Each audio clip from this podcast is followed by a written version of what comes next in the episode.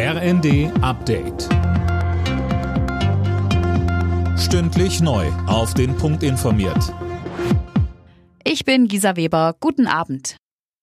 Bayern verlängert die Abgabefrist für die Grundsteuererklärung im Alleingang erneut bis Ende April. In allen anderen Bundesländern bleibt es bisher bei dem Fristende um Mitternacht. Eigentlich hätten Immobilienbesitzer die Erklärung schon Ende Oktober abgeben müssen. Boris Kuczynski ist der Präsident der Steuerberaterkammer Schleswig-Holstein. Er sagte uns. Der Gesetzgeber hat sich da über sechs Jahre Zeit gelassen und dann dem Bürger paar Monate gegeben. Das war einfach frech und nicht partnerschaftlich. Und deswegen war die erste Fristverlängerung das Allermindeste und ein vernünftiger Umgang mit den Bürgern in den nächsten Wochen und Monaten wäre auch angezeigt. In Berlin kann die vollständige Wiederholung der Wahl zum Abgeordnetenhaus wie geplant am 12. Februar stattfinden. Das Bundesverfassungsgericht hat einen Eilantrag dagegen zurückgewiesen. Ob die komplette Wahlwiederholung verfassungskonform ist, wird allerdings erst im Nachgang geprüft, teilte das Gericht mit.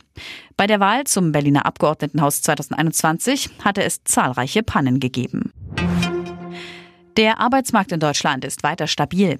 Die Zahl der Arbeitslosen ist im Januar zwar um 162.000 auf 2.616.000 gestiegen.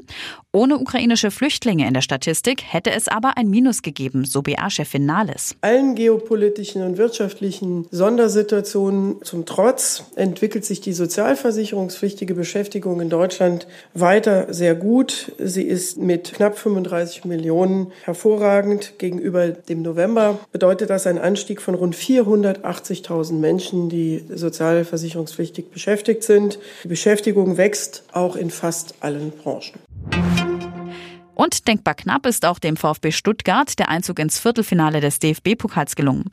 Nach einem kuriosen frühen Eigentor von Mavropanos liefen die Schwaben lange an, knackten aber in der Schlussphase das Paderborner Bollwerk. In der fünften Minute der Nachspielzeit traf Girassi zum 2 zu 1 Endstand. Alle Nachrichten auf rnd.de